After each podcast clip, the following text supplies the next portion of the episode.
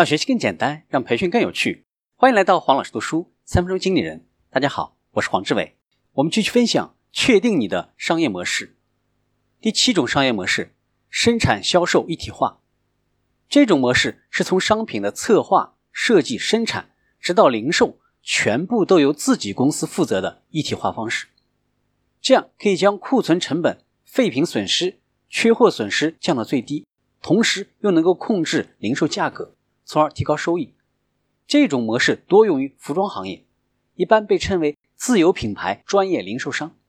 使用这种模式的代表企业包括了盖普（就是 GAP）、优衣库、H&M、萨拉等等。我们来看价值创造的过程。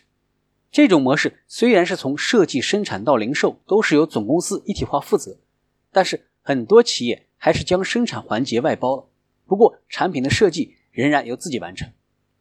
这种模式可以分为两种，一种是像盖普和优衣库这样的，利用一体化带来的低成本，以较低的售价获得竞争优势；另一种则是像萨拉和 H&M 这样，有意去制造一些畅销的商品，利用一体化的优势，可以较好的调整生产计划，防止断货。采用生产销售一体化模式，可以很好的控制价格，避免了不同的零售商之间的价格战。这种模式还可以及时。将在销售当中搜集到的客户意见反映到产品的设计上来，这在受潮流影响比较大的行业是很大的优势。对于服装产业这样容易受季节、潮流、气候等诸多因素影响的行业，这种模式是最有效的。今天的分享就是这样，请关注黄老师读书，每周您都将收到我们推送的黄老师读书的文字版本。给我三分钟，还你一个精彩。我们下期见。